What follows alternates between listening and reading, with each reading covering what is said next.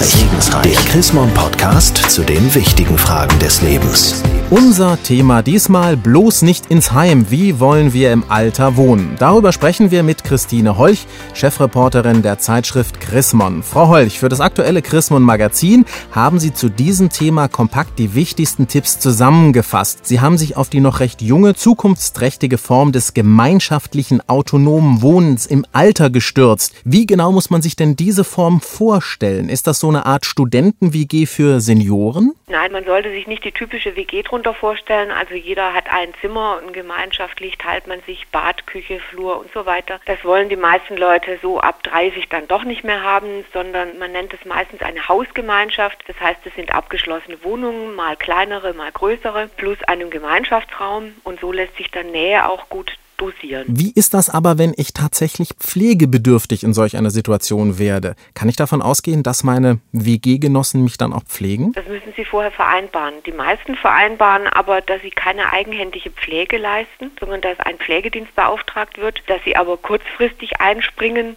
und vor allem, dass sie Zuwendung geben, weil das Hauptproblem von Pflegebedürftigen ist ja nicht, dass sie keine Pflege bekommen, die zahlt ja die Pflegekasse, sondern ihre Einsamkeit. Und das können alle leisten und das wollen sie meistens auch. Wenn dieses etwas andere Modell für mich interessant ist, worauf ist dann zu achten? Erste Frage da natürlich, ab wann sollte ich mir eigentlich Gedanken darüber machen, wie ich im Alter leben möchte? Die meisten überlegen das zu spät, also mit 80, wenn sie eigentlich nicht mehr so flexibel sind und auch einen Umzug nicht so einfach wuppen können und das Kennenlernen von fremden Leuten, das ist zu spät. Man sollte es überlegen, so ab 55. Was jetzt aber allerdings tun, wenn ich in einer Partnerschaft lebe und ich mir nicht so ganz sicher bin, ob mein Partner da mitziehen will? Es ist häufig so, dass die Männer darauf keine Lust haben, weil denen geht es ja zu Hause prima.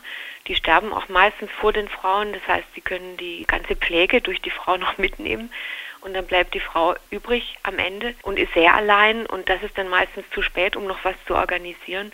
Das heißt, sie sollte schon ihren Mann darauf ansprechen, dass sie nicht alleine am Ende übrig sein will. Wenn wir schon so bei dem Zwischenmenschlichen sind, was ist denn dann möglicherweise auch sinnvoller? Eine Wohngemeinschaft mit Freunden oder eher mit Fremden? Mit Freunden ist bestimmt sinnvoll, aber die meisten können sich dazu dann nicht durchringen. Dann ist man schon eben auf Fremde angewiesen, was aber nicht schlecht ist. Die neuen Mitbewohner muss man ja nicht lieben, die müssen nicht gleich zu innigen Freunden werden, aber man muss sie halt ertragen können, weil man dann doch schon aufeinander hockt. Und das geht mit Fremden durchaus manchmal besser. Also ich sehe schon, all das will gut überlegt sein. Wie sieht denn das zum Beispiel mit dem lieben Geld aus? Also die Gruppe sollte früh genug klären, ob sie sich Wohneigentum leisten kann. Das ist ja als Baugruppe durchaus preiswerter. Oder ob man eben sich eigentlich nur Miete leisten kann, dann ist es etwas schwieriger, geht aber auch, wenn man müsste ein Wohnungsbauunternehmen finden, die dann für die Gruppe was bauen und die bekommen so eine Art Lebensmietrecht. Vielen Dank, Christine Holch, Chefreporterin des Magazins Chrismon. Wenn Sie jetzt mehr wissen wollen zu ihr oder auch zu unserem Thema heute,